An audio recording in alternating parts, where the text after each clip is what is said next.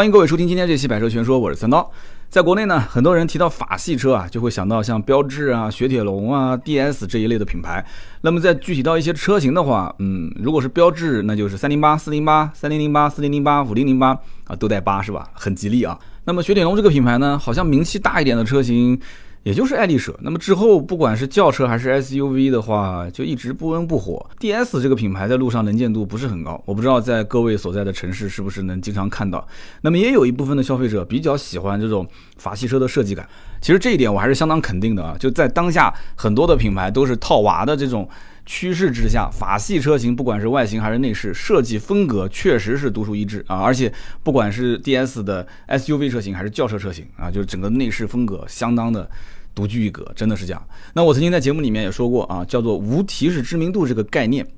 那么在国内，现在大多数的消费者其实购买汽车啊，还是处于给家里面添置一个大件物品这么一个概念。所以因此呢，他希望满足的是什么呢？比方说要实用性啊，要面子，要性能，要配置，要颜值，就各种方面的要求他都有。但是往往就这样，你最后选的车就是一个比较中庸的车，没有太多特点的车。所以，我们刚刚前面提到了，法系车是相当有特点的一个车系，所以老百姓有的时候在买车的时候，就稍微考虑到某个点，哎，这好像不太符合我的要求，哎，他就可能放弃了。甚至有些时候，它明明符合老百姓的要求，比方说在动力、在操控方面，但是老百姓可能对于法系车它有一些误解，他可能会觉得说，哎，这车是不是油耗偏高啊？呃，比方说这车在操控性方面，在动力方面是不是不如德系啊，不如美系车啊？所以它可能会有一些误解，就导致最后是跟法系车擦肩而过。今天这期节目呢，我们可以听一听啊，非常好玩的一些故事，也就是法国汽车啊，它的工业史，包括法国汽车的一些赛车的历史，很好玩。也许讲完之后能给大家带来不一样的启发。那么其实法国的汽车工业史呢，早在一七六九年，法国陆军技术军官。呃，叫居纽，就这个人，他就在政府的支持下试制成功了世界上第一辆具有实用价值的蒸汽汽车。蒸汽汽车，那就是一个非常遥远的时代了。那个时候还没有汽油车这个概念啊，蒸汽汽车，所以当时就引发了整个世界的研究和制造汽车的热潮。大家想一想啊，两百多年前，法国的街头就已经有这个蒸汽汽车了。那么到了一八二八年的时候，巴黎技工学校校长佩夸尔他制造了一辆蒸汽牵引汽车。所以这个车呢，还不是真正的叫做，其实用用汽车这个词还不是特别的贴切，因为它没有汽油，它只有蒸汽啊，也对哈，蒸汽也叫汽车，汽油也叫汽车啊，只不过不同的汽。那么在这个时代，我曾经在一期节目里面也提到过关于差速器、差速锁的那个概念，对吧？大家还记得吗？差速器是谁发明的？是雷诺的创始人啊，雷诺发明的。所以在那个年代，差速器也被发明出来了。那么独立悬挂这个技术呢，也是法国人制造出来的。所以独立悬挂技术到今天为止，在汽车上也是广泛的应用。大家想一想，这已经是一百多年前的事情了。那么到了一八九零年的时候呢，法国终于出现了第一辆真正的啊汽油汽车，烧汽油的车。那么这一辆汽车呢，就是由阿尔芒标志创立的标志公司生产的，也就是说，法国第一辆汽油车就是标志公司生产的。那么现在大家都经常会听到标致雪铁龙，标致雪铁龙。雪铁龙汽车公司是在一九七六年的时候，由于经营不善，后来就被标致公司呢就收购了。那么法国车的特点呢，设计非常的有新意，对不对？功能性呢，实用性也非常不错。而法系车其实比较吃亏的就在于豪华车的制造领域啊，法系车感觉就不如像美系啊、德系甚至日系的一些国家的车型。那么美系、德系和日系车在豪华品牌的这个营造当中啊，也是花了很多的心思，也是从很多很多年前就开始一步一步的走向了这个豪华车的制造。所以法系车这方面呢是有那么一些先天性的缺陷，所以因此法系车在。平民老百姓的家中其实见到的很多，但是呢，你走到了一个豪华或者是超豪这个市场里面的话，呃，相对来讲法系的这个品牌就薄弱一些。就我曾经在节目当中就说过啊，高端要蓄能，下面的这一个老百姓的市场消费啊，才能会得到一些释放。所以这一点其实对于法系车在往后突破高端的这个市场消费啊，是有那么一丝丝影响的。但是大家要如果了解一点法国赛车的历史，你就会对这个品牌啊，对这个车系啊。你可能就会有不同的看法，为什么呢？因为在法国赛车历史上啊，有过非常多的创举。什么叫做创举呢？比方说，历史上的第一场正式的赛车比赛，呃，或者说你可以把它当成是一场宣传活动吧。为什么呢？因为这一场所谓的比赛就来了一个人，第一名、最后一名都是他。那么这场活动是一八八七年四月二十号在法国巴黎举行的。大家可以想一想，在一百多年前，在法国巴黎的街头，有一个人开着一辆赛车啊，说要进行一场赛事，这什么样的一种感觉啊？那么到了一八八八年的时候，也就是紧随其后的第二年，又开始进行了第二场的比赛。哎，这个时候不错，来了另外一个人，也就是两个人在一起比。那么全程呢是二十公里，当时用的呢也不是汽油车，是蒸汽汽车。那么到了一八九四年的时候。法国当地的一个报社就组织了一场汽车比赛，这是真正意义上的一场汽车比赛。你想，一八九四年世界上第一场正式的汽车比赛开始了。那么到了一八九五年，这个报社又举办了世界上最早的长距离的汽油车的公路赛，全长多少呢？一千一百七十八公里。我们刚刚前面提到一八八八年的那个蒸汽汽车的比赛才跑二十公里，这个已经是到了一千一百七十八公里，这前后才差了七年的时间。大家想一想，七年之间翻天覆地的变化。那么到了一八九六年的时候呢，法国汽车俱乐部那个时候都已经有俱乐部了。大家想一想，就组织了一场从巴黎到马赛的往返比赛啊。因为我没去过巴黎和马赛，所以我不知道这里面的具体的行程有多长。那么我们有国外的听友，大家可以说一说啊，巴黎到马赛。但是，一八九六年，我相信应该是不会有现在所谓的高速公路的，所以这个所谓的路程跟我们现在呃高速公路的这种。往返啊，还是有很大的区别的。那么这场比赛，厂家当时就开始根据比赛的实际情况制定了一些规则，所以这个比赛的模式啊，也是越来越规范。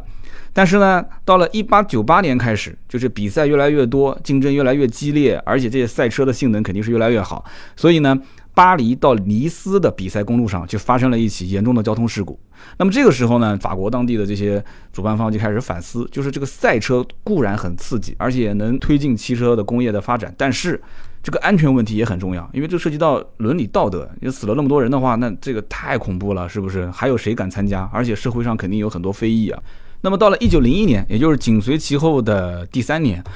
巴黎到柏林的公路赛上又发生了一起严重的交通事故，多人伤亡。你想，这才三年时间。那么，一八九八年当年肯定也是报纸啊、报社就是到处去报道这件事情。那么，一九零一年发生这件事情之后，那么舆论压力也非常的大。到了一九零三年。啊，顶着压力又举行了一场比赛，是巴黎到波尔多到马德里的比赛。那么当时在整个欧洲其实已经很流行观看这种汽车比赛了。那么当时几百万人在看这场比赛，结果呢，这场比赛又造成了严重的交通事故，多人伤亡。所以当时欧洲各国啊就开始要修订这个比赛的法规。而且要考虑到，就整个的赛事是不是要在一个封闭的赛道里面？那么整个赛道的安全设施是不是应该把它给建得更好一些？怎么样才能防止啊这里面交通事故？不管是赛车手还是旁边观看的一些这些观众，其实大家可以想一想啊，一八八七年开始。到一九零三年这么多年当中，法国已经举办了非常多的啊这种公开的赛事。那么在中国，大家一八八七年到一九零三年在发生些什么呢？喜欢历史的朋友可以在我们节目下方留言啊。所以到了一九零三年之后，其实呃法律法规包括整个赛事的举办啊，都是越来越专业。其实大家想过没有，法国人这么热衷于赛车比赛，那么每一个国家的车型啊，其实跟当地人的性格是有很大的关系的。那么对于法国人，我们很多人觉得说法国人应该就是很浪漫，对吧？男的帅，女的漂亮。那么法国也是比较出名的，就是奢侈品啊，香水这一类的东西。那么法国造车，它的历史我们就不用说了，因为刚刚讲了嘛，标致一八九零年就诞生了，历史很悠久，赛车文化也很悠久。但是呢，比较遗憾的就是中国的大环境里面啊，中国消费者其实并不太关心赛车这一件事情。我们从小有看着赛车长大吗？啊，我们的父辈、我们的爷爷这一辈都没有接受过所谓的赛车文化，我们没有赛车的这个概念啊。稍微车子做一点改装，大家就会觉得说，哎呦，这个在路上会不会被抓啊？是不是啊？然后如果车稍微开快一些啊，父母可能就会说，你开慢一点，你干什么啊？啊，不要那么着急。就是车辆的一些操控性，车辆的一些那种极限的性能，其实往往并不是在我们平时日常，就是慢慢悠悠的这种驾驶环境里面体现出来的。当然了，我不去推荐大家激烈驾驶，但是每一个年轻人其实对车辆啊，对一辆汽车都是有着自己内心深处的一些对于性能方面的啊一些考量。其实每个人心中都有一个超跑的梦，对吧？都有一个赛车的梦。但是这个梦其实怎么在我们日常的一些家用车当中体现呢？我觉得这一点啊，你看。不仅仅是法国人造车，法国人拍的电影也是一样的，对不对？最著名的那个出租车系列啊，我的天，那里面的那个飙车场景那还得了？所以大家想一想，法国人骨子里面除了浪漫啊，除了我们所想到的说，哎，提到法国，提到法国人，呃，有香水，有奢侈品，那么这些都是对高品质生活有要求的，对吧？要不然你怎么会去消费这些东西呢？那么也就只有在法国这样的一些国家，就是高福利的这样的一些国家，他们才会想到说，哎，我们可不可以再花些时间啊，去提高我们的生活品质啊，去制造一些能让我们的生活更美好的一些东西。所以，因此你想，法国车其实在各个方面，大家就能理解了它的一些特长。特点，它的一些这个实际的卖点，其实在中国这样的一个大环境里面，有的时候反而被隐藏起来了。那前面可能有好多层云啊雾啊，就大家需要把它拨开。在中国市场上，能见度最高的法系车，我们目前来看，其实也就是标致了。那么在标致品牌当中，呃，大家印象比较深的车型有哪些？好像现在更多的是一些 SUV 车型。但是如果是轿车，我提到的话，大家会想到什么车？我觉得四零八这款车应该是在整个的标致体系当中销量算是比较大的一个车型了。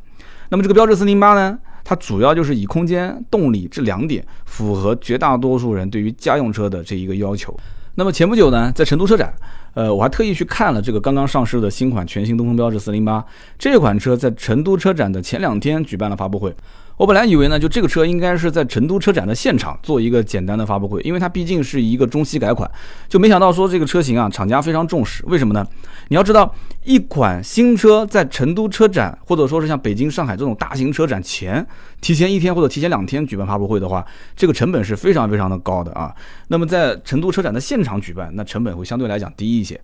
那么这款车它不是一个换代车型，它是一个改款车型，为什么会这么重视呢？我觉得这一点啊，应该大家稍微的可以去思考一下。那么在成都车展的现场呢，我也去体验了一下这一款全新东风标致四零八。空间方面一向都是法系车的优势。我记得以前我身边有人买车的时候问我说，头部空间比较好，后排空间也不错的车型，你推荐什么车？我当时第一个反应就是法系车，因为法系车的这个头部空间啊，真的非常适合这种大个子坐在里面。可能因为也是法国人个子都比较高，就是体型比较庞大啊。我记得早年这个还不是四零八，早年三零七在市场上为什么被很多人认可？三零七曾经被公认是这个车震利器啊，男同胞、女同胞应该都能知道什么叫车震利器啊，就是车震利器，就是它的空间非常不错，是不是？那么这个车后来啊，四零八上市，三零七这个车型就没了嘛。四零八上市之后，它的空间表现比之前的三零七还要好，相当不错。那么我曾经呢也遇到过一个啊，这个客户呢身高一米八几，当时整个的这个我们讲叫模子非常大。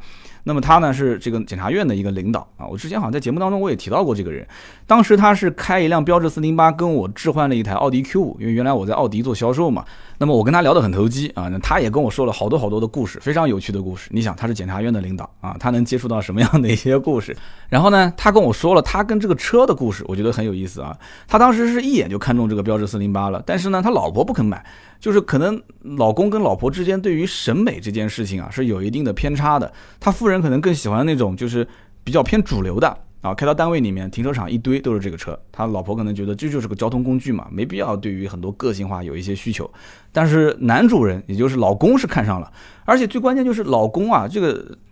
我刚讲了，一米八几，就是身材比较魁梧，比较高大。关键是他老婆其实身材也不是太那啥，他老婆块头其实也挺大啊。他夫人我也见过，但是。就是女性有的时候往往她不太会看表象的东西，她比较感性啊，她可能觉得自己是一个啊小鸟依人啊，比较娇小的一个女生，她可能觉得自己还是一个女孩子啊，所以因此他老婆就可能不太不太在意像标致四零八的这个车内的一些空间啊这种体验，她不太在意，但她老公就觉得很在意，她老公觉得说这车头部空间。包括前后左右，就坐在那里面感觉很很舒坦，但是坐其他的一些车在里面就感觉挤得慌，感觉压力很大啊。所以呢，他们俩就试了一圈，试了一圈之后呢，他夫人也看出来了，就她老公就是试什么车就皱着眉头，就问他是怎么回事。他说：“哎，就老婆你自己也看到了，就买什么车你其实也无所谓，你对品牌各方面也没有什么特别的要求。但是你有没有发现，就是我们试了一圈啊，就四零八不管是头部空间还是腿部空间各方面啊。”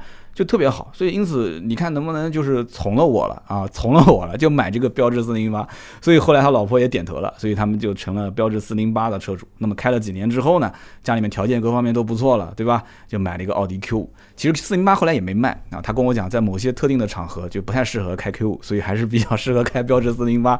那么因此呢，你想标致四零八在当下啊，我估计很多人在选购的过程中，你不去试你不知道，真的试了一下你会发现，就是这个车的车身尺寸，你可能。不管是长宽高各方面跟同级对比啊，好像不觉得说有什么特别大的优势。而且这个我们看到最新款的这个全新标致四零八也没有说有什么太多的增宽、增高或者是增长，但是你只要坐进去，你就会发现。里面的内部空间真的非常非常的不错啊，所以绝大多数你只要不是两米的身高啊，你只要是一米七几、一米八几，甚至一米九，你坐在这个全新东风标致四零八的里面，你一定不会说这个车空间不行啊，相当不错这个空间。那么这一次的全新东风标致四零八的改款，我觉得啊最大的亮点有两个，一个呢就是外形有一些变化，二一个呢就是价格上也有一些变化。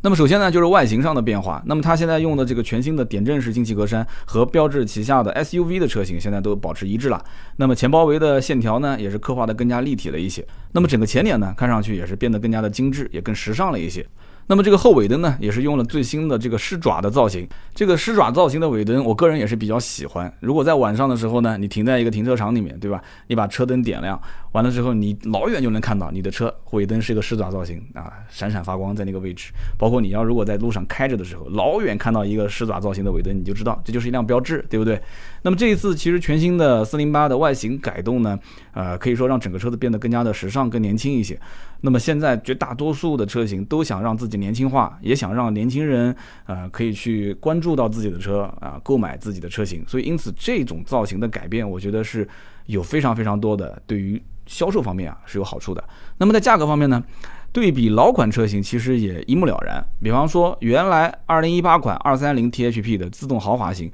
售价是十五点一七万，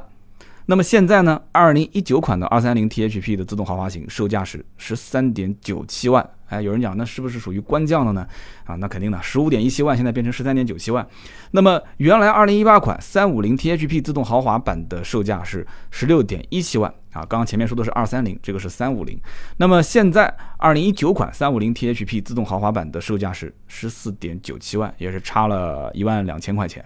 那么我们可以理解成，就是不管是二三零还是三五零的型号，是不是都官降了一万二呢？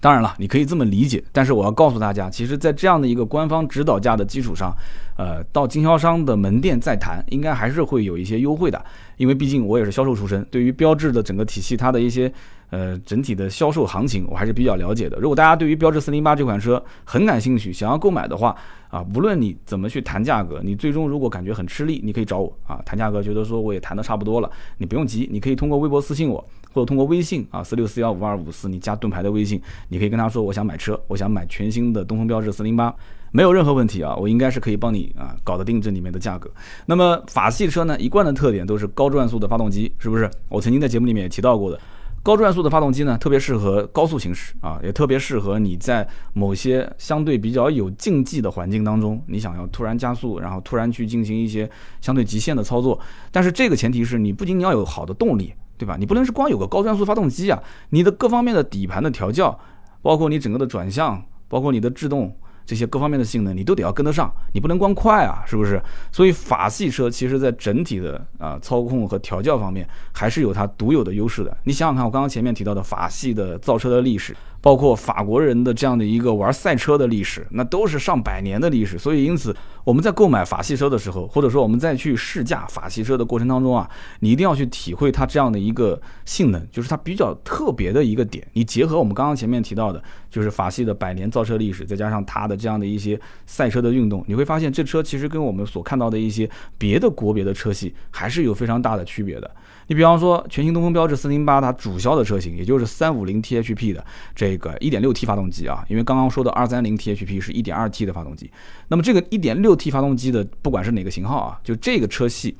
这个发动机是一百六十七匹马力，你可以拿这个数据去和同级别的其他的一些车型去做一个账面上的对比啊，你会发现这个是很有优势的。但是这个优势，我还是那句话，你不能光看账面数据的对比，说它是一百六十七匹，别人是多少匹？更关键的是什么？你要开这个车，你要看看它整个的操控性到底怎么样，它的底盘、它的转向、它的制动。因为老百姓毕竟不是开赛车，是吧？所以老百姓在开车的过程中不会有特别多的激烈驾驶的需求。但是呢，现在消费者也是越来越年轻，大家都多多少少有一些个性化的要求。所以我建议呢，试驾的过程中跑一段高速。跑一段市区啊拥堵路段，你看一看这个车的，包括它的安静的程度啊，包括它的这种急加速的能力，包括它的这种在巡航的过程当中再加速的能力，我们其实做一些简单的这种测试啊试驾，就能得到我们想要的一些答案。因为每个人对车的要求不一样，对吧？每个人驾驶习惯也不一样，驾驶环境也不一样。但是不管怎么讲，就这个级别的车系啊，轿车其实竞争非常激烈。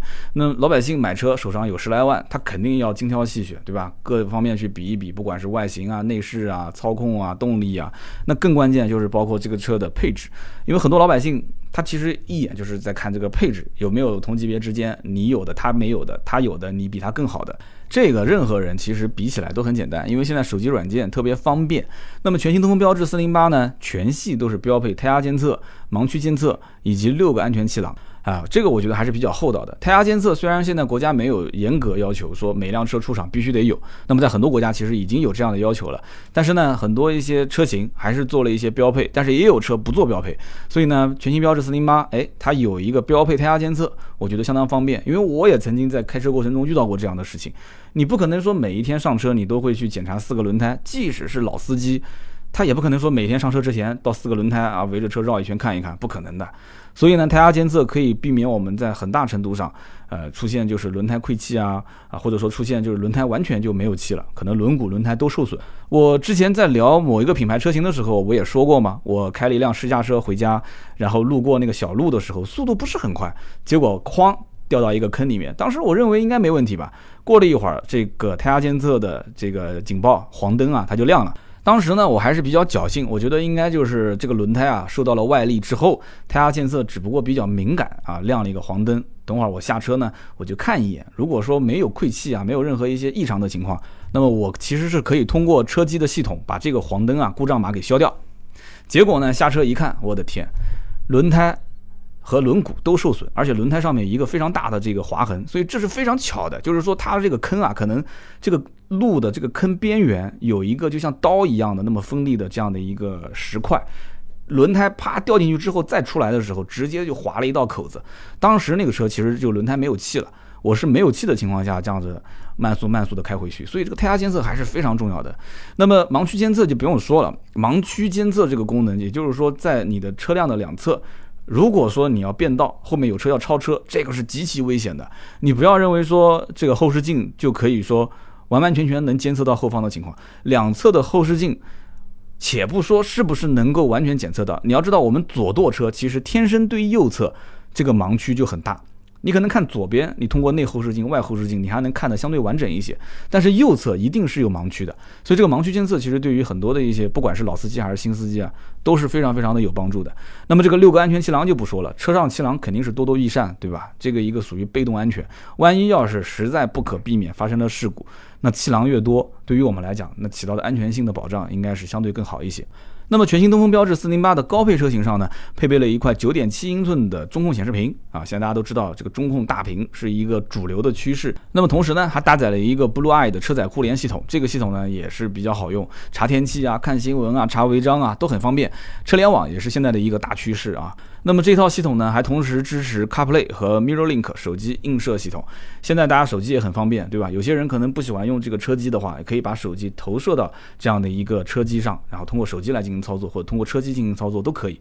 那么非常符合现在目前手机一族的这样的一个喜好。那么同时，像多功能方向盘啊、三六零的全景影像啊、前排座椅加热啊、一键启动等等这些功能，我觉得啊，就这款车型，感兴趣的朋友还是可以到 4S 店去试一试的。我前面也提到了，法系车有很多的特点，有的时候它不是说你从它的账面数据上你能看得出来的。虽然说它也有一定的优势，但是更多的，我觉得法系车应该是你要看清楚它的整个的在操控性方面，在动力方面，在它的这个产品的，不管是从空间还是从配置上的，它所承载的这样的一些法系文化是不是符合你的价值观，或者说是不是符合你的实际使用需求。就像我刚刚前面提到的那个一米八几的大个子啊，这样的一个车主。他买了后来的豪华品牌，是我当时推荐他买的奥迪 Q，对吧？但是之前他在家用的过程中，标致408对于他的整个驾驶体验，对于他的整个的空间上的体验还是相当不错的。那么今天这期节目呢，我们其实说的是法国车不为人知的另一面，但是这一面我相信也有很多人其实早已熟知。